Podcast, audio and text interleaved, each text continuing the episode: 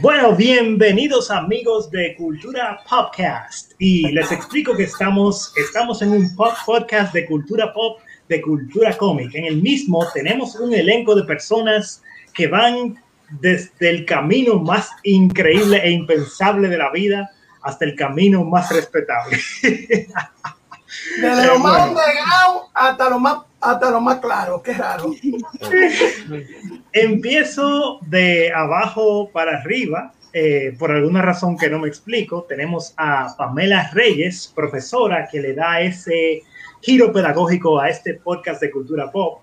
Tenemos a Gabriela Taveras, artista visual y computadora cuántica en lo que respecta a temas culturales. Tenemos a Jimmy, que no lo voy a decir el apellido para no equivocarme, pero es Taveras. Sí. ¡Lo logró! ¡Lo logró! Sí. Bravo. No se ponchó, no se ponchó. Bueno, Jimmy Taveras es egresado de la carrera de cine, autor del documental sobre el cómic dominicano y en resumen simplemente un verdadero experto en temas de cinematografía, el cual nos deja decir por primera vez que no estamos hablando de disparate. O sea, sí estamos hablando de disparate, pero no tanto. También tenemos a Steven Checo, uno de los admins de Cultura Cómic, que anda con el látigo asegurándose de que ustedes no estén dándose golpe en este grupo. Pero finalmente tenemos a la invitada estrella, a Joana Jiménez, quien próximamente va a sacar su libro que se llama Millennial en la segunda edad. Millennial en la segunda edad, casi un boomer o algo así, mentira. Generation X sería la siguiente. Pero nada. Lo interesante de esto, señores, es que como siempre, Cultura Pop Podcast, qué difícil de pronunciar ese nombre, ¿verdad? Cultura Podcast se dedica a llevar los temas que ustedes aman, pero al mismo tiempo también darle una oportunidad a los artistas dominicanos que están creando cómic de tener su espacio. Empezamos con el primer tema, un tema que quizás no es tan controversial, porque es un tema que nos va a unir a todos. Vamos a hablar de la Semana de la Tierra, vamos a hablar del lanzamiento de una serie de Avatar, y todo el que entró a este podcast me dijo que es fanático de Avatar. Así que no, no me voy a meter mucho de cuál es mejor, pero Jimmy, dame un pequeño intro de qué es lo que está pasando en Avatar Studios. Ok, vamos, por, vamos como dice un amigo mío por parte, eso lo decía nuestro buen amigo Lamour, Juan Lamour, que decía así, que hay que ir por parte como ya que es destripador. a Paramount Viacom, se les ocurrió ahora hacer un espino, como quien dice, y sacar aparte de Nickelodeon y rajarlo así, porque esa es la palabra, rajarlo aparte, al estudio de Avatar, trayendo a Mike Konietzko y a Michael Dante Di Martino, o sea, los creadores, de vuelta a trabajar en el Avatar. Ahora, y yo quiero hacer un gran paréntesis con esto. Avatar sigue. No es solamente la leyenda de Korra y la leyenda de Anne sino que el mundo de Avatar continuó en los cómics, donde ya se han hecho tres cómics del mundo de Anne, y si mal no me equivoco, creo que uno del mundo de Korra. En los cómics del mundo de Anne se habla de las cosas que pasaron después de la Guerra de los 100 años, desde la fundación de, de Ciudad República hasta donde Concho estaba la mamá de Zuko, que era un gran misterio de la serie, hasta creo que si mal no me recuerdo lo, el principio totalmente decepcionado de cómo se desenvolvió eso, pero continúa. Las novelas de Kiyoshi también. Espérate, que voy para allá, dame un segundo. Ay, ay. De, ma de mamá Kiyoshi. No, esa, esa mujer ya la respetaba durante la leyenda de Ak, pero con esas novelas, esa, óyeme, durísimos los libros, durísimos. Yo iba a guardar yo lo iba a guardar antes de esto, pero la prima me lo hizo sacar. Muy buena idea. Eh, yo iba ahí en orden, en realidad. Después de, las, eh, de los cómics sean, vienen los cómics de Korra. El de Korra pasa después de la leyenda de Korra, habla sobre la relación de Korasami y habla de lo que es un poquito la guerra de las triadas. Recientemente, como bien acaba de decir la prima, salieron estos dos bellos libros, este siendo el primero, The, The Rise of Kyoshi, y este siendo el segundo, The Shadow of Kyoshi. ¿Qué pasa? Y aquí viene la pregunta.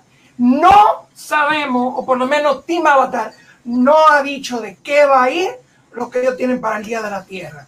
No se sabe si es un avatar nuevo, no se sabe si es algo totalmente diferente o una adaptación quizá de alguno de los cómics o una adaptación de los libros. Nadie sabe nada. Incluso la noticia llegó así, o sea, llegó de un pronto, nadie se le esperaba. Solo se dijo, prepárense para el Día de la Tierra, va a haber algo de Avatar. Entonces la pregunta que yo quiero hacerle a ustedes es la siguiente. ¿Qué ustedes creen que viene? Nuevo sinceramente, sinceramente, yo eh, voy, a, voy a utilizar mis superpoderes mercadológicos para ver qué quiere el dinero. ¿Qué quiere el dinero ahora mismo? El dinero quiere que vuelva Aang, y no estoy seguro, pero yo francamente creo que ellos van a seguir, van a volver con esa línea y van a contar todas esas historias que, que, que desde cierto punto de vista caben entre el espacio de tiempo que tiene, que, tiene, que está entre Korra y. Eso es lo que se me ocurre. Pero si fuera por mí, si fuera lo que yo quiero, yo quisiera ver a Kiyoshi volando cabeza. Sí. Yo, yo opino, ¿Ustedes yo opino, ver a Kyoshi bebiendo las lágrimas de sus enemigos? en, en- en cierto, en cierto punto yo opino lo mismo que Simber, esto de Wilson, porque es que realmente la gente quedó muy decepcionado con Corra, hay que decirlo, hubieron muchos malos comentarios. Y la gente estaba pidiendo a gritos Ang y, el, y ese tiempo que pasó. Pero de mi preferencia, yo quiero ver a Mamá Kyoshi. Todo el mundo quiere ver a Mamá Kyoshi porque es que la tipa es la dura, literal. literal. Ahí no hay titubeo. Y vamos a ver las muchachas, ¿qué quieren ustedes? Vamos a ver. Vamos a empezar con Gabriela. Gabriela, ¿qué tú quieres? Bueno, primo, yo tengo dos teorías en mente. Una es que cada uno de los tres episodios podría enfocarse en un aspecto diferente del universo Avatar. El primero podría enfocarse en Anne, el segundo podría enfocarse en Korra y el tercero podría enfocarse en el próximo Avatar, que sería revelado idealmente al final de, de, ese pequeño capítulo. La otra posibilidad es que sean diferentes capítulos centrados en ocurrencias o spin-offs que toman lugar a lo largo del reino de la Tierra. Esas son las dos teorías que tengo. Y tú, Pamela. Güey, güey, espérate, ¿qué dijimos era palabra teoría? eh, bueno, vamos a ver, Pamela, ¿tú qué opinas? En realidad. Bueno, no soy muy amante de Avatar. Y si Tanisha está viendo el, el alma y la vida por esto, porque ella tanto que me ha dicho de que no, que tú tienes que verlo, pero yo lo he visto. No lo ha visto. Me perdonan, pero lo que mira, mira, primero, primero, de las cosas más terribles que han pasado en la humanidad, primero los grandes genocidios, después eso que tú dijiste. Exacto. O sea, eso me dolió a mí personal. Fuera. Eh, nuestra invitada, ¿qué tú, qué tú preferirías? No, no, pero, pero espérate, pero espérate, Jimmy. Vamos a dejar que Pamela se exprese de por qué ella no Libertad de expresión, porque... gente. Ella, ella, ella, quiere Está bien. Déjala. Tiene derecho a la primera enmienda, no, no te vamos a buscar. Creo que va por la quinta ella ahora. Déjalo así, no metamos mal cuchillo. Está, está pidiendo la quinta, así, no está pidiendo la cuchillo. quinta. Por Está favor. pidiendo.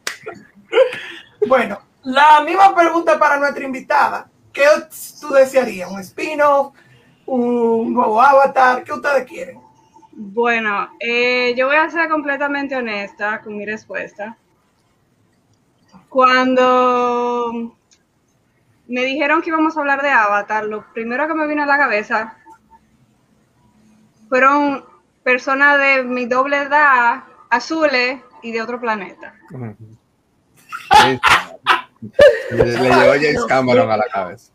Ya. Sea, que no te vino, no te vino un niño calvo con una flechita por aquí. Es que, es que yo no tenía Nickelodeon cuando O una, o una, o una tipa morenita como yo, como de todo el mío, con Ay.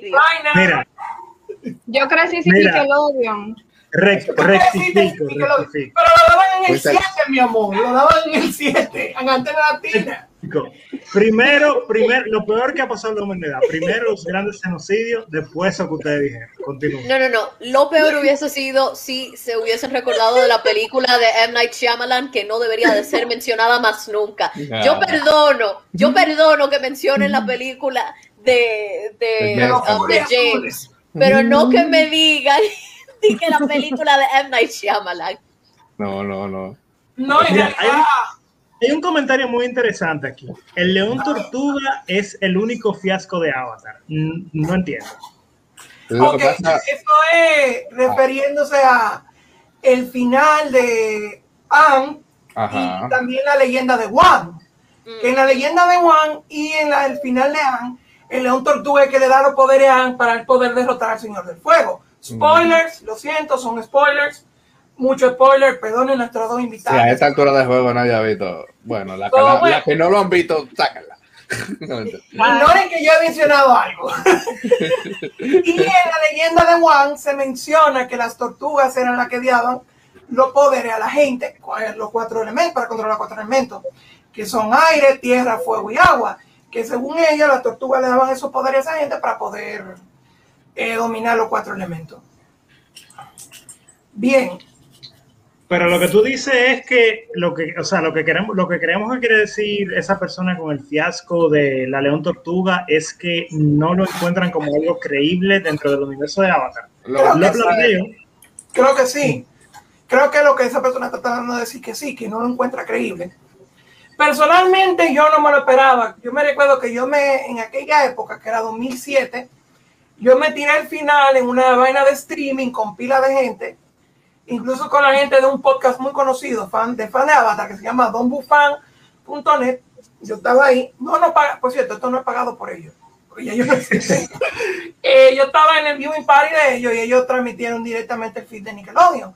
Y sí, en eso fue muy extraño cómo fue la manera que él derrotó al Señor del Fuego con lo de la tortuga. O sea que yo entiendo lo que el comentarista, lo que el comentario quiere decir. Ok. Sin, em- ajá, sin embargo, con Corra ellos trataron de explicar el origen de las león tortugas, que tuvo más o menos, y fue un poquito controversial, muy controversial, porque Bueno. originalmente se decía en la serie que el agua se había prendido de Tui y Lai, que eran los pecaditos, que los maestros tierra originales eran los Badger Moles, no sé cómo se dice en español, que el fuego se había prendido de los dragones y que el aire eran los bisontes como APA, que le habían enseñado a los humanos cómo controlarlo. So, por un lado fue algo que retconió y dañó a Avatar como serie, pero al mismo tiempo ya para ese tiempo como que ellos trataron de explicarlo, pero no pudieron. Lo que se podría argumentar en ese caso, ya, ya siendo un poquito extra con eso, es que ese tipo de seres, tanto espirituales en el caso de Tui y de La, como de animales que eran predominantes en la naturaleza, como una vez fueron los dragones en la Nación del Fuego, es que la teoría que una amiga y yo, bueno, la hipótesis, Windsor, que discutimos fue la siguiente. Y es que estos seres que predominantes en la naturaleza son responsables de mantener el balance en, cuanto a los elementos en cada una de las naciones respectivas. Y los leones tortuga se encargaban únicamente del balance de los poderes del avatar.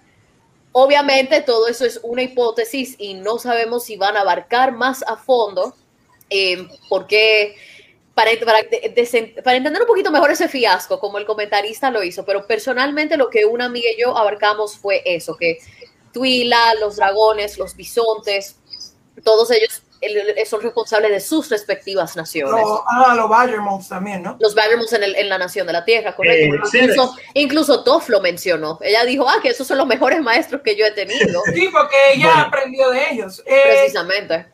Volviendo al tema. Ajá, ya, perdón, ya perdón. para cerrar, yo quería agregarle que el deseo personal mío, o sea, de verdad, de verdad, yo quiero dos cosas. O uno, una miniserie dedicada a Toph, pues yo quiero ver qué ella hizo después de, porque para mí Toph es uno de los mejores personajes que está en la serie. O de por sí, que empiecen con un avatar nuevo, porque Wan, Kurok, Yang Chen, eh, Kyoshi y Roku, An y Korra son bacanos y todo. Pero yo quiero ver qué va a pasar ahora que Korra la cagó y ella es la única que queda y que le va a tener que dar consejo a un avatar tierra. Incluso, y esto viene como paréntesis, los fans ya han empezado a especular porque se creó lo que es un cómic que se llama The Tale of Genji. Es un fan cómic hecho por un grupo de brasileños e internacionales que están tratando de especular qué va a pasar en el futuro cuando se muera Corra. Que sería bueno como que Mike y Brian lo canonizaran, pero Sí. No, aparte que en el ciclo del avatar ahora mismo le toca a alguien de la nación Tierra. Entonces, Exacto. eso tendría muchísimo sentido. exacto, Bueno, ahora le toca a para volver un poquito al tema original de específicamente qué es lo que va a pasar con, en el canal de YouTube de Avatar oficial, eh, les recuerdo que es en celebración de el Día de la Tierra. Y ya se vio en Instagram o en Twitter, no recuerdo, que la actriz de voz de Top Bay Phone ya está metida en este lío. Así que, ¿qué ustedes creen que va a pasar? Mamá Top. ¡Vamos Esa es otra. Esa es otra. Eso sí, mira, yo soportaría full. Si tiene que ver con tierra y una mujer, sí. No. Mira, mujer La lista va, la lista va Kyoshi, Top, todo el mundo. Loco, no, loco. Y si te- to- todas las mujeres del, re- del reino tierra que tengan que ver con tierra están rotas todas. Hasta la, mira, en Corra estaba rota la, la última que ella, con la que ella peleó, no me. Mira, mira, Estaba rotísima. Estaba rota todo. Estaba rota-. Óyeme, dime quién no estaba roto el reino tierra. Exacto. De las hijas de Top. La mala familia Bayfón completa, si tú Sí. la pones, estaban rotísimos. Señores, ya fue bastante interesante hablar de Avatar un poquito y no esperaba que Jimmy tuviera esos libros ahí atrás, pero ahora toca un tema, un tema que viene de esta manera. Tan, ta, ta, ta, tan, ta, tan, tan, tan. Cuidado, que después aparece Manuel y te quita, y te quita. No cantes. Señores, yo me siento honrado de que hoy es un día, un día pivotal en lo que respecta al arte secuencial, específicamente al grandioso género de los superhéroes. Pues fue un día como hoy, en 1938, que Action Comics, el cómic donde Siegel y Schuster nos dieron la primera versión de Superman, que si tuviera mi Kindle cargado empezaba a recitar algunas frases de ese cómic, pero como es malísimo, no, no, pero esa es la muerte de Superman. Estamos hablando de Esa el primero. Para ser, No, para pero, serle sincero, Eh, para serle sincero, poco. para serle sincero, eh, yo intenté leer ese Action Comics, eh, lo pude leer al final, pero ese cómic lamentablemente no envejeció muy bien. y ustedes dirán, Windsor, ¿qué cómic de esa época envejeció bien? Bueno, yo leí Batman de esa época y me encantó, o sea, simplemente genial. Nada, super heavy que estaba hablando con Jimmy, que yo estaba un poquito confundido porque el cover de ese Action Comics número uno dice que fue en junio, pero yo a mí se me había olvidado. Bueno, Jimmy, le expli- explícale cuál es la, la controversia que a veces sucede con respecto a la fecha que dicen en el cover. Mira lo que pasa con eso. Antes, los cómics salían para un mes, o sea, salían para entre meses, dígase abril, mayo y junio. Ese cómic en sí de Superman caía para lo que era el mes de, de abril hasta junio y se vendía, luego se cambiaba por otro y se seguía cambiando porque eran monthly comics, como quien dice, o a veces en este caso, three months. Entonces se creaba eso, se vendía y por ejemplo en esa época se compró ese cómic, luego viene otro y así sucesivamente. Y cada revista era así, por ejemplo, así mismo era Detective Comics, así mismo era donde apareció la Mujer Maravilla, que no me recuerdo cómo se llama, el de la Mujer Maravilla, pero así fue el de ella y así fue el de todos los otros superhéroes de Flash. La serialización empezó lo que, en lo que era la era de plata del cómic. Luego de la Segunda Guerra Mundial, los costos se abarataron y la gente y ya podían crearse cómics para cada mes del año. Sí, Y algo muy interesante de esto es que algunas personas se preguntarán, ¿por qué el cómic de Superman vale 3? O sea, por ejemplo, se vendió un Action Comics recientemente en 3 millones de dólares. Y te preguntan por qué. Y algo, ya que... 3.2. 3.2 millones de dólares. Ay, perdón, me equivoqué por unos cuantos millones. ¿Me van a dar lo que sobra? Sí, Bueno, lo interesante, de, lo interesante de esto es que en ese tiempo, ya que Jimmy mencionó la Segunda Guerra Mundial, eh, debido a que para los esfuerzos de guerra eh, todo el papel que había o gran parte del mismo era reciclado o, enviado a las Fuerzas Armadas para ser utilizado para otros fines, la gran mayoría de los Action Comics número uno se fueron por el drenaje. Y es interesantísimo de que cuando uno se mete en el tema del coleccionismo, uno se da cuenta que un elemento tan sencillo como por ejemplo una carta de Pokémon de un Magikarp que no sirve para nada, si por una vaina del caray ese Magikarp resulta ser como que el único Magikarp que existe en el mundo, ya yo soy millonario, así que ya saben cuál es mi plan de retiro. Ya. Y sobre No todo en el, hagas en el mundo de los cómics, cuando uno se mete en el rating. Oye, Mira, no- en el, no el el rating, ay, ay, ay, ay, si uno ve algo, algo de la época, por ejemplo, dorada o plateada que esté en, que tenga de 9.2 en adelante, eso es rarísimo, porque la mayoría de los cómics de esa época tienen como un 8.9, pero si tú ves que eso sube de 9, tú dices, ok, con esto tú puedes generar buen dinero e incluso así andando por Comic Con, eh, No. uno puede. no, yo pensaba, oh, esto está a 3 mil dólares, esto está a 50 mil dólares, déjame, déjame yo llorar en silencio. No. Y ahí yo vi uno, oye, el que yo- con el que yo sufrí fue el Million Dollar Debut de Barbara Gordon. Y cuando yo vi que eso lo tenían como en 50 mil, yo dije, "Deja- déjame llorar e irme con, Pero- con pero mi espérate. olla por aquí. Qué, extraño, extraño que sea tan caro, que tan caro un cómic de, Ba- de Barbara Gordon. ¿De qué año Porque era? fue su primera No aparición. recuerdo el año, fue la primera apariencia de ella, imagínate, de cuando ella era bibliotecaria, cuando todavía tenía la cartera entiendo. roja. Lo que pero- pasa es que, mira, yo asumía, yo quizás erróneamente, que para que un cómic, independientemente de que sea el cómic de su primera aparición, tuviera un valor muy alto, tiene que ser un cómic de una época donde simplemente hubo algún caso específico que evitara que hubiera muchas, co- muchas Sí. copias De disponibles. hecho, en, un paréntesis, Y también la, comi- la- también la no, perdón, fue la primera aparición de cómic de Bárbara, pero Bárbara se origina en Batman 66, que es la serie de ella. Eh, yo iba a aclarar que cuando yo estaba en Brasil, en, en Anime Friends, que es como quien dice la Comic Con, o era la Comic Con de Brasil, eh, yo tuve el placer de agarrar en estas bellas manos la primera edición de Capitán América. ¡Ay, no! ¡No! donde está él dándole un golpe a Adolf Hitler fue épico. Pero costaba un riñón, o sea, el tipo me dijo el precio en reales. Creo que me dijo que eran dos o tres millones de reales. Dos o tres millones de reales. Aclarando que dos o tres millones de reales tú lo conviertes eso en, en- en- en dólares y queda casi igual. Mm. Pero era, era algo así.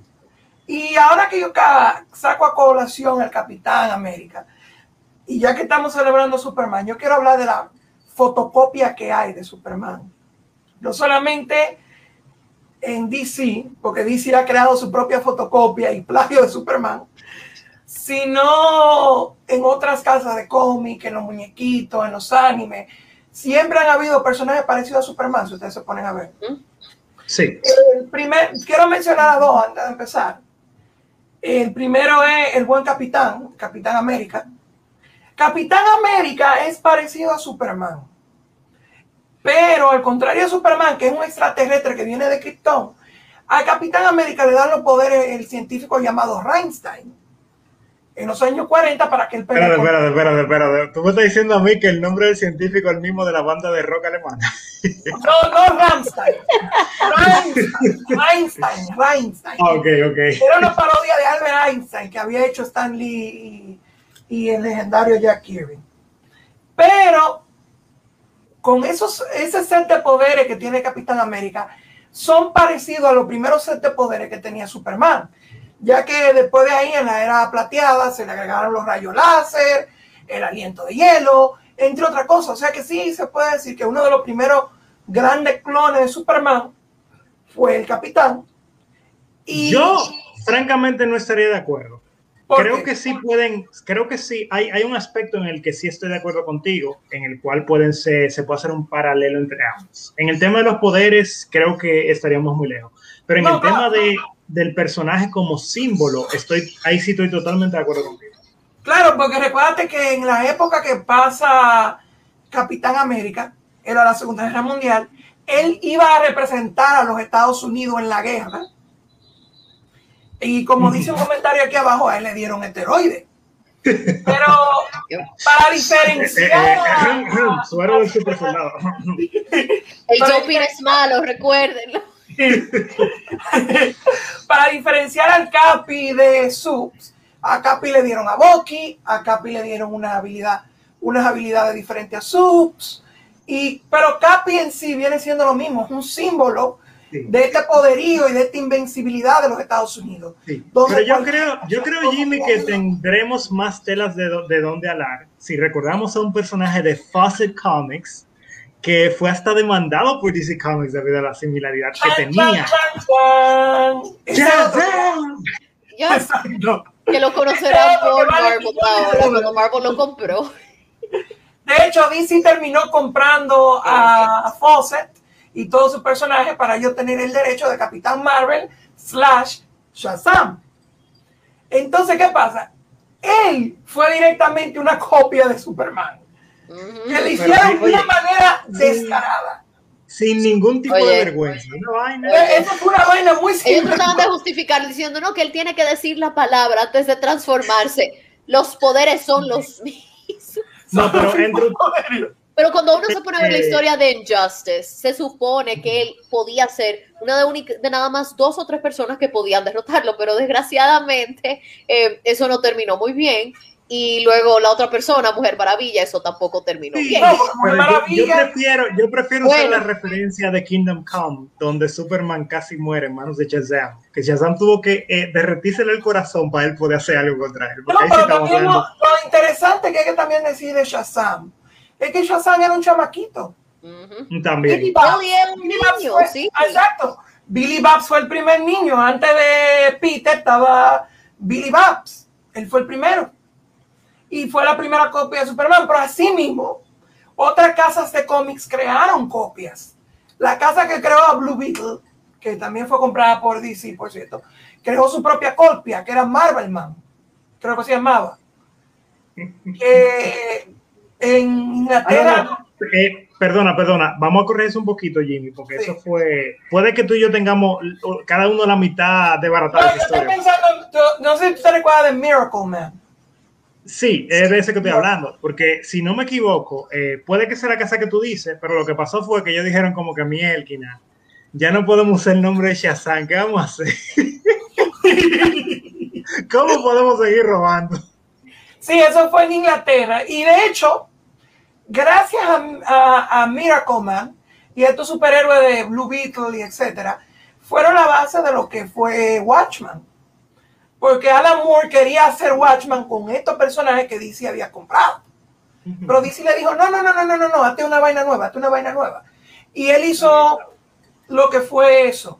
Una, También- una obra majestuosa. Exacto. Bueno, señores, yo sé que hay mucho, mucho de qué hablar y eventualmente haremos un podcast específico de esto. yo nada más quiero Así que, no, no, espérate, que lo que pasa es, Jimmy, que, que ya viene el tema más importante. No, yo ¿Qué? sé, una sola Y Goku, a mis...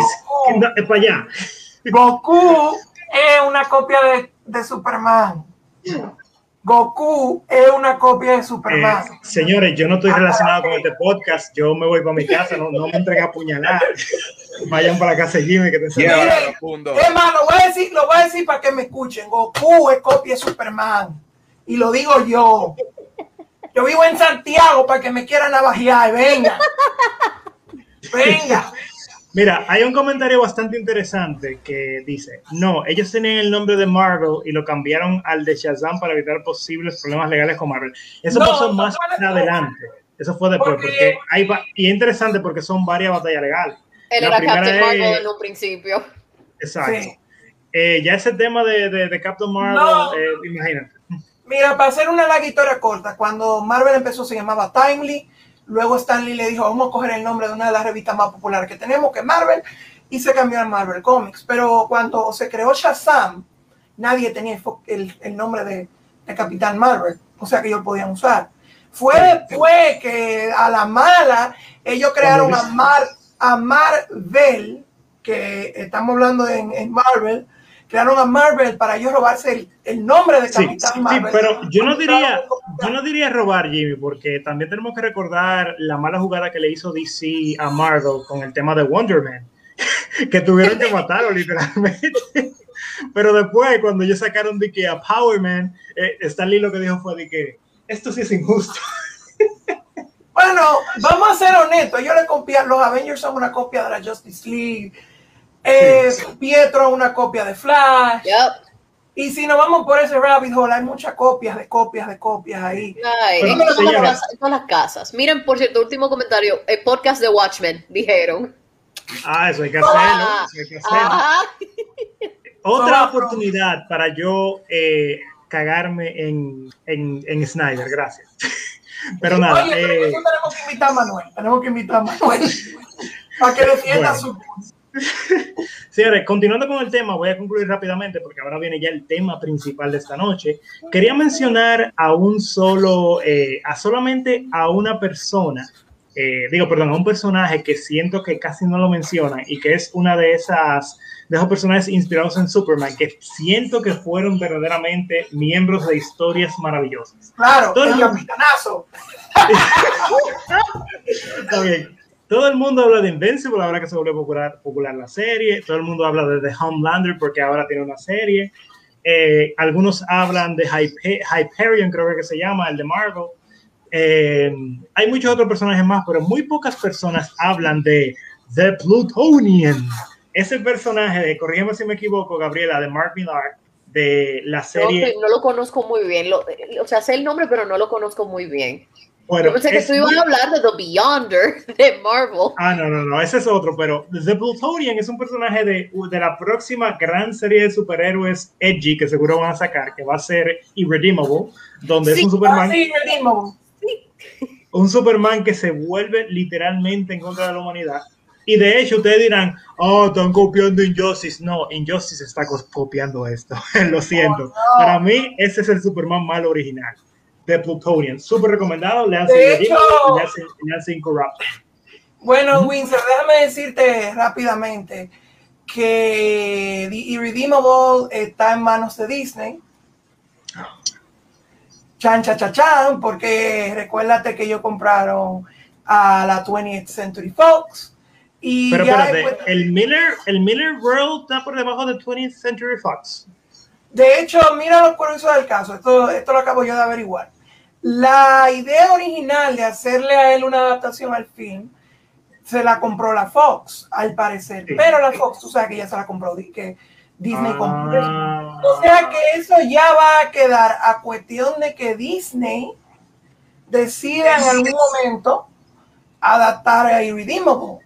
No se sabe cuándo, pero ya eso queda a cuestión de nuestro buen amigo el ratón, que ahora tiene su, como quien dice, su propio Superman, si a ellos les da la gana. La forma más fácil de resumirlo es, Incorruptible es lo que pasa cuando tú tienes un superhéroe que se vuelve malo y Irredeemable cuando es un villano que se vuelve bueno. Esa es Eh, una forma. Al revés, al revés. Al revés, al revés, espérate, cruce de cable, sí. Eso es lo que pasa. Yo también quería, Hace mucho para, tiempo. para cerrar la cosa, yo también quería agregar otro Superman más, pero ya esta es una copia directa de Superman porque es un cómic de Superman. Y es Superman Red Son, que es una de las series de cómics favoritas mías. Uno de los ¿Dónde? mejores cómics, punto. Sí, de hecho sí. Donde Superman, en vez de caer en Metrópolis, perdón, en Smallville, cae en Ucrania y es criado por campesinos soviéticos. Y vemos a un Superman que ve como figura paterna, quizá el que es uno de los hombres más malvados en la historia de la humanidad, Joseph Stalin. Entonces vemos un Superman que es criado por Joseph Stalin, criado en creer en el comunismo, en el socialismo, y cómo eso él básicamente lo toma y crea un mundo socialista, lo logra crear, pero matando miles de personas y haciendo un caos y se tiene que enfrentar y en este caso, increíblemente, Lex Luthor es el bueno. Al final de cuentas, Lex Luthor es el bueno. Eso es debatible y es por la razón por la que me encanta ese cómic. Y el Pero- final, pero descúbranlo, por favor. Léanlo y ustedes entenderán el por qué el final es De tan... hecho, el final fue... Señores, hemos tenido recomendaciones de cómic pesado aquí. Sí. Pero ahora yo le voy a recomendar un cómic más duro que toda esa vaina. Bueno, aquí Al vengo final, yo con mi, con mi, con mi chauvinismo eh, empedernido, porque voy a hablar de Joana, una autora que se, se la voy a presentar a ella. Ella es la autora de una serie de, de, de historietas que se llama La perra de Pavlov. La perra de Pavlov es para mí una obra que está adelantada a su tiempo. ¿Y por qué? ¿Por qué es esto? Porque además de Adrián Fulcar y de quizás uno que otro dominicano como yo soy Harul, Son muy pocos los dominicanos que están haciendo cómic relativamente autobiográfico. Y ustedes se preguntan por qué para, mí es tan importante el cómic auto, autobiográfico. Ahora mismo hay un fenómeno que ya tiene 10 años ocurriendo en Estados Unidos, que es el fenómeno del graphic memoir o del middle grade graphic memoir. El middle grade graphic memoir es, una, es un grupo de historias que se, se, se desencadenaron a partir de Rainer Telgemeier, que es un artista secuencial que creó un cómic llamado Smile. A partir de ese cómic, fue como que dijeron, Release the Kraken, y está todo el mundo haciendo cómic autobiográfico. ¿Por qué eso es el futuro de la industria del cómic? Rainer Telgemeier ha vendido millones. O sea, un solo libro de Rainer Telgemeier vende, vende más que DC y Marvel combinado, literal. Eh, con algunas excepciones, porque la sección de novelas gráficas de DC Comics sigue siendo muy fuerte. Pero lo que estoy diciendo ahora es que estamos en una generación donde si uno se enfoca en el mercado americano, tú tienes el derecho, tú tienes el, quizás el deber de contar tu historia. Por eso digo que Joana está adelantada a su tiempo. Y ahora, Joana, yo creo que tú le digas a la audiencia cómo se llama ese cómic que tú ya lanzaste y que está disponible en Amazon. Link en la descripción para que lo compren de inmediato. Bueno, el libro se llama Millennial en la segunda edad. ¿Por qué? Porque yo me autodomino una millennial en la segunda edad. Al igual que cualquier persona que tenga mi edad. Son treinta y pico ya. Entonces, también para quitar el, lo que tienen las personas que piensan que un millennial es un niño. Yo he tenido, he, escuchado comentarios que dicen, oh, mira, este millennial, refiriéndose a un niño o un adolescente. Y yo como que no, ya eso no son los millennials. Los millennials somos nosotros. Somos adultos, somos gente grande, gente que trabaja, que, gente grande. Joana, ¿qué te inspiró a, bueno, me, dijiste anteriormente que no es la primera vez que tú sacas un libro publicado, me dijiste que habías lanzado unos calendarios, háblanos de eso un poquito, por favor. Bueno, eh, lo primero que publiqué fueron dos agendas temáticas de la pega de Pablo del 2017 y 2018.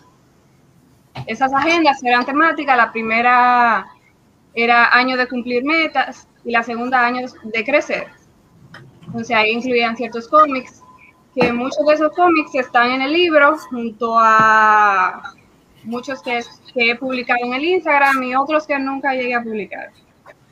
Mira, yo tengo una pregunta para ti. Sí. Y es con lo de Millennial. Sí. Vamos a ser sinceros y vamos a poner los puntos sobre la I. Tú sabes muy bien que ahora mismo la palabra millennial tiene una connotación muy fea que millennial se considera como el Karen de nosotros, lo, la persona de cierta edad. Por ejemplo, ya yo voy para los 30 y yo creo que caigo en lo de millennial también. ¿Tú vas para los 30?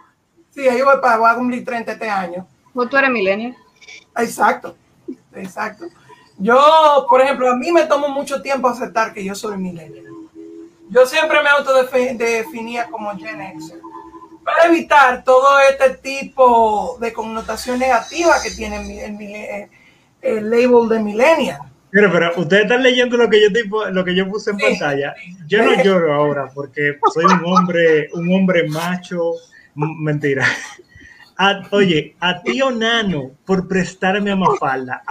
esto explica tantas cosas de lo maravilloso que es tu trabajo. Continúa allí. Entonces, mi pregunta para ti es, ¿Qué tú opinas de eso? ¿Cómo uno puede reclamar la palabra como quien dice? Darle un spin-off positivo o tú crees que todo lo que se dice son prejuicios? ¿Cuál es tu opinión de esa palabra básicamente? No, mira, yo he hecho publicaciones en las que yo digo que soy orgullosamente millennial porque es la generación en la que nací. Nadie, nadie va a cambiar eso por más que quiera. Uno nació con ciertas circunstancias en el mundo que hicieron que uno se comporte y sea de esa manera. Y es algo mundial, no es simplemente de un país, de Estados Unidos o Europa, es algo mundial y más en esta época en que estamos en la época de la información. Claro. nosotros sabemos lo que pasa al otro lado del mundo. Entonces, yo sé lo que tú dices de que se ve como algo negativo, pero es mi identidad, yo no la voy a cambiar. Incluso hay una frase que yo le dije a una persona mayor que yo, que me vio haciendo algo y yo le dije, no te apures, que los millennials somos raros, porque es que son cosas que para nosotros tienen sentido, pero para otra generación no lo tienen. Y yo no lo cojo como malo. Exacto, pero de hecho vemos incluso ahora mismo que es algo que se podría discutir también en cuanto a eso, que vivimos en una diferencia de, de, de edades. Los boomers se diferenciaron de la gran generación, pero nosotros tenemos el gran cañón entre nosotros, los, la generación X y los boomers, incluso entre los mismos Gen, Gen Wires, pues Gen X, no sé, eh, Gen Wires o cómo es que se dicen a los, a los Zoomers que siguen después de los millennials. Ah, no, ya Mira, no, ese es un generación- tema- Generación Sí, Z. sí les Z. digo algo sobre eso. Ese es un tema bastante controversial porque es que todo depende de la escuela de pensamiento o el libro que tú sigas. No, hay algunos que catalogan en una, en una edad, hay otros que la catalogan en otra etapa. ¿Por qué, No, ¿por pero qué yo- menciono eso? Porque mira, hay, pero para, para antes de que tú continúes, porque me, me gusta interrumpir a la gente. Mentira. Eh, eh, hay una situación que yo siempre me he encontrado un poco injusta cuando se cataloga, al- no solamente a los millennials, a cualquier generación que no haya completado su curso de vida. Porque es un poquito injusto que tú te pongas a comparar a los millennials con los boomers cuando los boomers ya llegaron al final de su generación. A los millennials todavía les falta un tiempo, todavía, todavía hay varios millennials que son lo suficientemente jóvenes para tú decir como, por ejemplo, en lo que quiero decir es que tú no puedes eh, estereotipar una generación No. a menos que sea en retrospectiva. Y algo interesante es también que muchos lugares, y mira, John, es bien interesante que tú hayas mencionado eso, porque también se tratan de, vamos a decir, de igualar las experiencias o algunas generaciones se refieren de manera despectiva a nosotros porque dicen, ah, cuando yo tenía tu edad ya yo había logrado tal y tal y tal cosa. Y yo digo, ustedes están conscientes de que en países como en Estados Unidos el poder adquisitivo, es decir, no ha incrementado desde el principio de los 70. Tú a mi edad podías conseguir una casa, podías tener un carro sin tener que sacar préstamos para él y tú podías tener una, fa- una familia con todas las comodidades posibles antes de los 30 años. Hoy en día, personas de nuestra edad todavía estamos viviendo, algunos de nosotros, por lo menos en mi caso, con nuestras familias. Eso se ha vuelto la nueva normalidad. Así que sí es cierto que tenemos muchas facilidades que ellos no tenían, pero por igual hay que analizar todo en el contexto y decir, mira, nosotros nos enfrentamos a un mundo competitivo al que francamente ustedes no tuvieron que enfrentarse, primero, y segundo, los salarios realmente valen Oye. de muy poco en cuanto al poder adquisitivo real. Eh, Mira, antes, antes de continuar, yo quiero que ustedes vean que alguien hizo una pregunta que me llena de gozo. Ajá. ¿Dónde lo consigo físico en el país?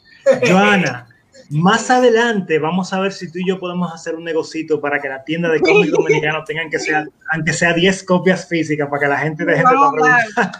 Vamos a decir. Pero bien, distribución aquí a Santiago también, por favor. Dale. Bueno, yo iba a aclarar, iba yo a decir sobre eso también, que en realidad nosotros somos una generación que pasó por, que pasó por sus cambios extraños. En el sentido de que, por ejemplo, yo me acuerdo todavía de la muerte de Selena, yo me acuerdo todavía de la muerte de Kurt Cobain, porque yo fueron cosas que yo viví en los 90, me acuerdo de el verano del 99 con todos los chamaquitos jugando Pokémon, y nosotros como generación tenemos un punto de inflexión que vendría siendo el Pearl Harbor. espérate, ¿ju- ¿jugando qué? ¿Jugando qué? No, no, no, no, no, no me haga sacar el Charizard, no me haga sacar el Charizard, no me No obligue. me hagan Estoy sacar mi colección de tazos. Bueno, El. Gracias, gracias. mire qué interesante es el caso. Nosotros como generación tenemos algo que compartimos con la gran generación y con los boomers. La gran generación tuvo Pearl Harbor. Los boomers tuvieron en noviembre del, del 63 cuando muere John F. Kennedy. Nosotros tuvimos el 11 de septiembre. Y ese fue el punto de inflexión generacional de nosotros. Y súmale a eso que en el año 2008, la crisis que pasó de mundial, donde Fanny, eh, Freddy, eh, Merrill Lynch, Wamu, todos esos bancos cayeron. Oye, Wall Street se, se Wall prendió en candela y empezaron a hacer ¡guau! todo el mundo.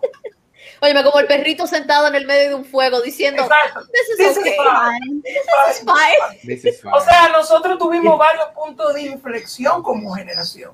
Pero Jimmy, entonces- me No, encanta y ahora el COVID, por Dios. Mira, el El COVID COVID. ahora. No, pero ya el encanta, COVID, el COVID vendría siendo ya de los Zoomers, si tú te pones a Sí, pensar. pero me encanta lo que ustedes están mencionando, porque si ustedes se fijan, el que ha leído el trabajo de Joana nota que todo eso que ustedes mencionan es literalmente gran parte de la influencia que desencadena que su trabajo sea como es.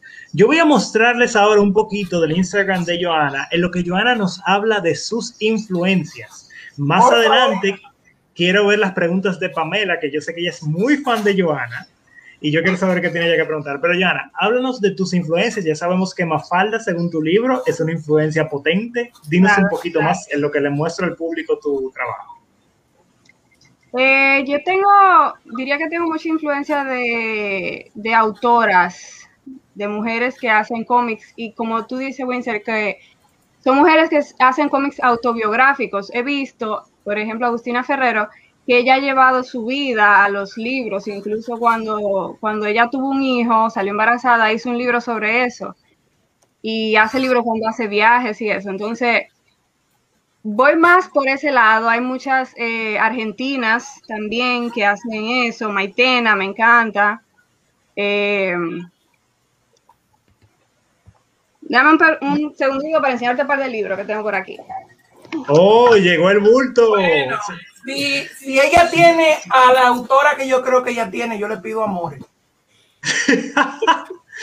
Bueno, eh, Yo creo que aquí todo el mundo sabe quién es ella. Yo creo que Es- vamos espere- a en esperemos. pasado, ¿eh? esperemos que Karim no esté viendo este podcast. No, no importa, no importa, yo no soy celoso. Bueno, mira, te presento Moderno del Pueblo, me encanta. Es española. Ella, Súper divertida, súper súper divertida. divertida, Déjame ver. Mira, tienen ese libro también. Y esa es una figura que retrata a la mujer como una princesa de Disney en los tiempos de ahora. Entonces, Loca, ten- necesito ese libro.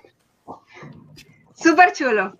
Estás Sara Lo necesito. Ah, esa me gusta mucho a mí. Sí, sí. esa, esa ya, Oye, esa, sí. ya, esa ya la viste en Sí. internet.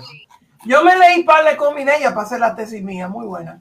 Está muy chula. Eh, Agustina Guerrero, que la mencioné. Vamos a ver, si ella lo tiene, le doy un premio. Si ella tiene a quien yo creo que ella tiene que tener. Um, Si no, yo se la voy a regalar. no, well. Oh, Oh, oh, oh. ¿quién es la autora de esa? Perdona, Joana. Mo Welch se llama. Oh, wow, Joana, pero yo, yo me siento, me siento como un fracaso al no haberte preguntado todo eso en la entrevista gráfica que hicimos. Eh, esta Wow. también es muy chula. Crónicas de una adolescente. Y por ahí va. No sé cuál es la influencia. Me faltarán alguno que otro. Bueno, yo, Yo creo que tú me muestres. Yo te iba a preguntar, era por Persepolis. Oh, wait.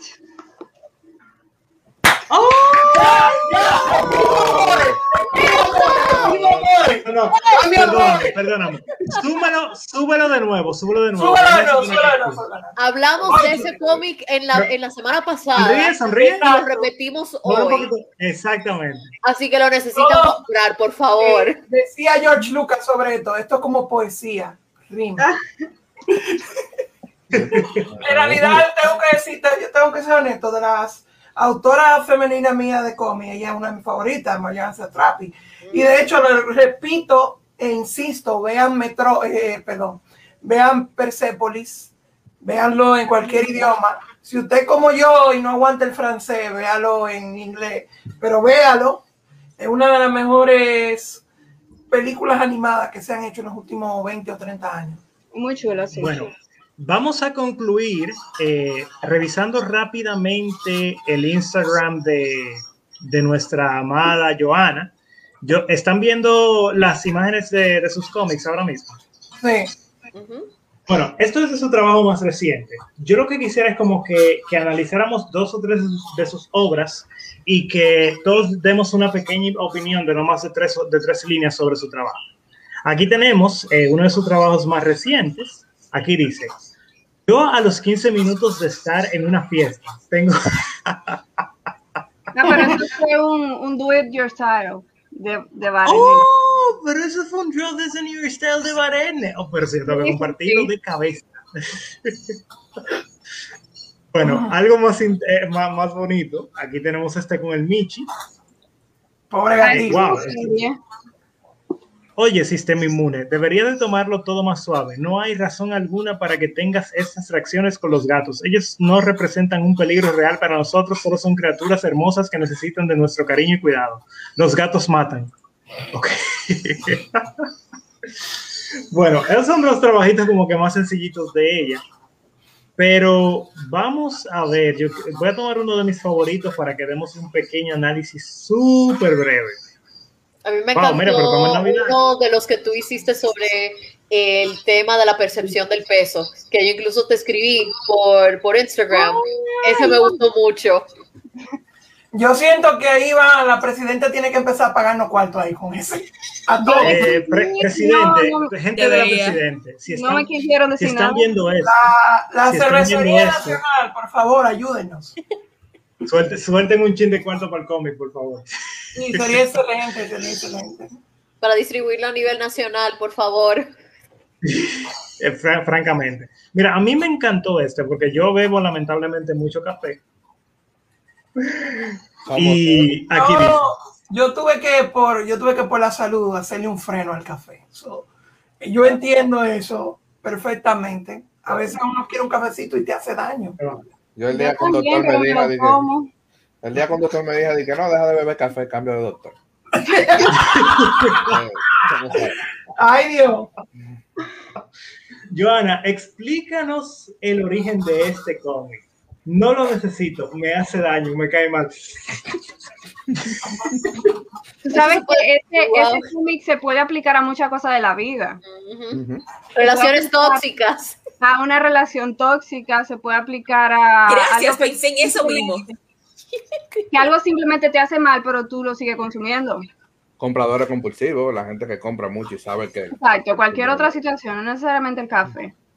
No, es un, Sí. es un de- tipo de escenario muy universal realmente, porque uno se pone a pensarlo en el contexto de las relaciones, de los compradores compulsivos o realmente de cualquier obsesión poco saludable, ¿no? y, y es como que es en la sencillez de las frases que tú en ningún momento mencionas, ok, el café me hace mal porque uno ve el café ahí, pero a la vez, por tú no mencionarlo eh, así en el- la oración en sí, es que la gente puede hacer como esa conexión de afiliarlo con otro tipo de situación. Sí, y aquí hay otra situación bastante interesante. Eh, hace un tiempo eh, Joana hizo una colaboración con la banda de rock local Pranam, donde ella le hacía la pregunta a varias personas de qué haría si el puedo no fuera un obstáculo. Aquí podemos ver cómo vemos muchísimo la, representación de ideas, no solo de ella, sino de la gente a las cuales ella le hizo esa pregunta. Vemos una obra que no solamente muestra la expresión de Johanna, sino que al mismo tiempo le hace posible al público ser partícipe de la misma. Aquí tenemos una joven que cuando le preguntó a Johanna qué haría si el puesto no fuera un obstáculo, ella empezó a volar. Pero recordando ese trabajo, ¿cuál fue la respuesta que más te impactó, Johanna? Eh, para que sepan, esa fue la campaña de expectativa del video de la banda, de una canción que se llama Puedo. Entonces yo me uní con ellos. eh, ellos le preguntaban a la gente esa pregunta, lo que las personas le mandaban video. Entonces yo dije, no, mándenme su respuesta y yo la dibujo. Entonces, cualquier cosa que se le ocurría a la gente, eh, le gustaba la vuelta de, de hacerlo gracioso. Esa soy yo. Yo creo que esta es mi favorita de todo lo que tú has hecho. Ay, Dios mío, a mis 20. Bueno, yo, yo no me puedo identificar. Me siento muy, me siento muy identificada. yo, yo me yo siento no me puedo muy identificar con eso porque yo acabo de venirle a una fiesta y estoy igualito. Jimmy, ah, dame tu, dame tu energía porque Danos la respuesta. No es, es la edad, señores. O sea, está bien que yo voy para palotar, como dice. Ah, no, es que ya, es que ya yo tengo 30, quizás es la diferencia. es la, que es la, pa- que es la palota, pero Como dice, como dice el dicho, estoy tratando de chupar el último chin a la Ever Ready que tengo por dentro. No, no, no. Pero, pero Johanna, habla, explícame esto. Espérame, déjame entenderlo bien. ¿Te acabas de tomar una pastilla de detox con una jarra de cerveza? Sí. Equilibrio. Oye, eso está muy bien. What? Eso está muy bien. Una el- cosa problema es que- la otra. ¿Cómo es? La pastilla Detox cancela el- lo malo de la cerveza. Ah, ah, es genial. Catherine, ¿eso es verdad? Eso queremos creer. Genial. Bueno, Bueno, yo no sé, yo no sé porque yo nunca he estado en un detox. Bueno, eh, esta, esta en verdad me pareció bastante interesante porque fue una... Y también habla mucho de lo excelente persona que es Joana. Aquí ella hizo una colaboración con Emirullo, que es un artista un poquito más pequeño, pero que tiene un estilo relativamente similar al que ella plasma. Oye, muy chulo tu cómic. ¿No lo vas a colorear? No, para mí lo más importante de un cómic es que se entiende la idea. Sí, claro, yo opino igual. La genialidad de un buen cómic se alude a la buena transmisión del mensaje. Ya veo que las metas brillantes, la- las mentes brillantes piensan igual. Pero la verdad es que me da mucha pereza colorear. ok, yo Tú sabes, perdón, a- breve paréntesis. ¿Tú sabes quién le pasó eso? Una artista famo una artista secuencial famosa en Webtoon que se llama eh, Maripaz Villar, que escribió la historia eh, Miss y el Doctor. Y en- a ella le preguntaban, pero ¿por qué tú no lo coloreas? ¿Por qué no lo coloreas? Y ella decía, primero, yo no tengo tiempo para eso, pero segundo, yo considero que mi historia se transmite lo suficientemente bien sin color, así que si, la- el, si el punto ya se entiende, ¿para qué yo invertir más tiempo en una parte que no es esencial? Porque lo esencial es que se transmita bien el mensaje y que la historia fluya. Es lo que leemos Mira, más. y algo, lo que a mí más me, me resulta más interesante de la obra de Joana es, fíjate, como con un estilo tan simple, muchos, muchos dirían que es un estilo eh, demasiado simple, como tú dijiste, logra transmitir un mensaje de manera clara, No, lo cual claro. le dice a todo el mundo que el cómic no es solamente dibujar, el cómic en verdad es un medio poderosísimo, el medio, el, el medio narrativo más accesible de todos, donde hasta tú que es esa obra que, aunque que digamos que tú no sabes dibujar, por poner un ejemplo, tú puedes no sé hacer un- dibujar. No, mira, yo, yo quiero agregarle, hacerte una pregunta así en general. Y bueno, yo me voy a, a ir muy a lo personal, muy a lo mío. Y me voy a ir a mi tesis. Y, tiene, y mi tesis trata sobre cómo el cómic dominicano puede ayudar a transmitir nuestra cultura. ¿Tú dirías que qué tanto te ha influenciado a ti de haber vivido en este país? ¿Qué tanto tú agregas de la cultura dominicana a lo que tú haces? Hay, hay ocasiones en que yo hago alu- alusión a la cultura dominicana, pero el, el problema es que yo trato como de no ser demasiado dominicana porque hay muchas personas que no van a entenderlo. Entonces trato de ser lo más latinoamericana posible, por así decirlo. Eh, viví en República Dominicana, sí, se me ocurren muchísimas cosas que podría dibujar con eso, pero yo siento que quizá el alcance no sería tanto o lo estoy limitando. Oh, ¿verdad? Porque la mayoría de tu público no es dominicano. De tus 21 mil seguidores, ¿de qué país son la mayoría? Eh, de toda Latinoamérica, no te sé decir exactamente de, de qué país más, pero, pero sí, no, no es- no es la mayoría dominicana. Tengo personas de España que me siguen también, que tengo contacto con esa persona. Así que no quiero limitarme a, No, mira, a que no yo- entiendan. No, pero está, pero ahí yo voy a llegar a un puntico suave.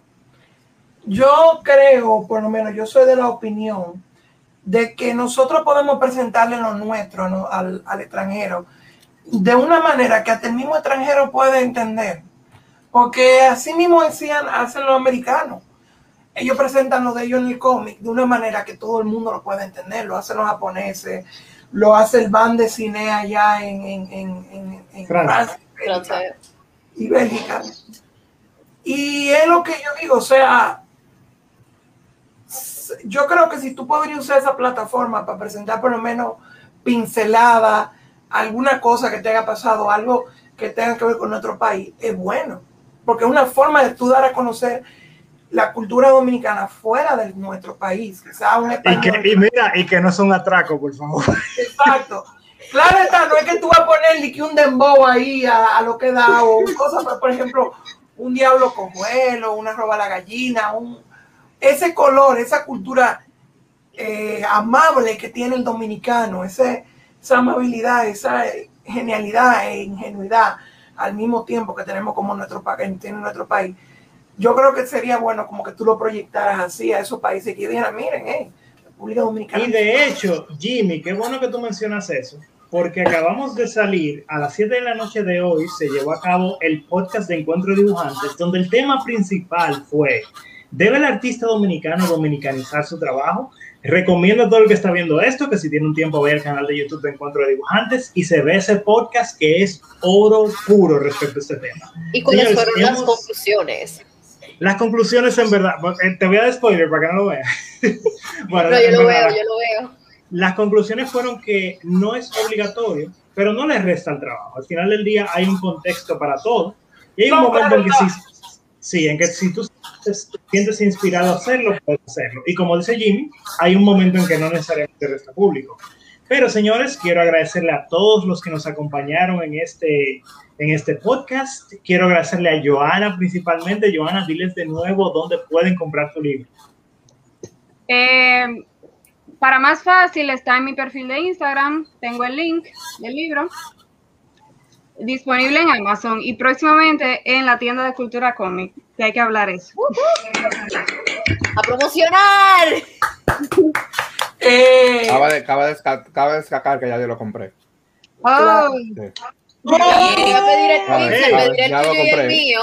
ya lo compré. ¿Mm? ¿Cómo, güey? Bueno, eh, Gabri- Gabriela te va a mandar mi direc- eh, su dirección en Amazon para que ella me dé el libro, eh, porque es que yo lamentablemente estoy un poquito atrasado con eso. no, Eh, imagínate. verda- Bien. verdaderamente, gracias. Eh, me llena el corazón, Steven, que tú hayas comprado el libro, porque eso significa que ya, solamente por eso valió la pena esta hora que llevan invirtiendo nosotros. eh. Yo iba a agregar una cosa más, yo iba a decir que te deseo lo mejor, Ay, gracias. nuevo libro, eh, esperamos Y que aquí. habiendo más. Exacto, iba a decir eso. Te esperamos por aquí con tu segundo libro. Y gracias por chulos. No sé cuándo tienes planes de venir al país, pero tenemos que hacer un evento para el mismo. También haremos lo posible porque te comuniques con la gente de Dominican Writers, que está, está haciendo un trabajo fantástico para promocionar a los, a los artistas y escritores en general dominicanos. Yo creo Señores, que, esto ha sido todo por esta noche. ¿Sí, Jimmy? yo voy a decir que yo creo que sería bueno invitarla a ella a un sketch también a ella como invitada. Ah, sí, muy sí, definitiva- definitivamente, Vamos. definitivamente. Qué buena idea, amigo. Y bueno, es, ha sido un placer para mí, amigos de Cultura Podcast, haberlos invitado. Siento que este podcast me llenó, este podcast, en verdad, el nombre es podcast, pero este es un podcast. Este podcast me llenó el, el corazón. Joana, de nuevo, gracias. Unas palabras para despedirte de la audiencia. A la orden. Será hasta la próxima. Como siempre, nos vemos el próximo domingo a la misma hora en el mismo canal. Y si conseguimos el dinero eh, para poder pagar StreamYard, nos verán en más canales al mismo tiempo. Así que ya saben, no nos hace daño que vayan a comicdominicana.com. Al final de comicdominicana.com hay un botón de donación en PayPal. Así que ya saben. Cuídense mucho. Seguimos hablando, señores. Y no, la cuenta Ay, de, de Cero empieza con no sé qué. Cerrar, cerrar, cerrar.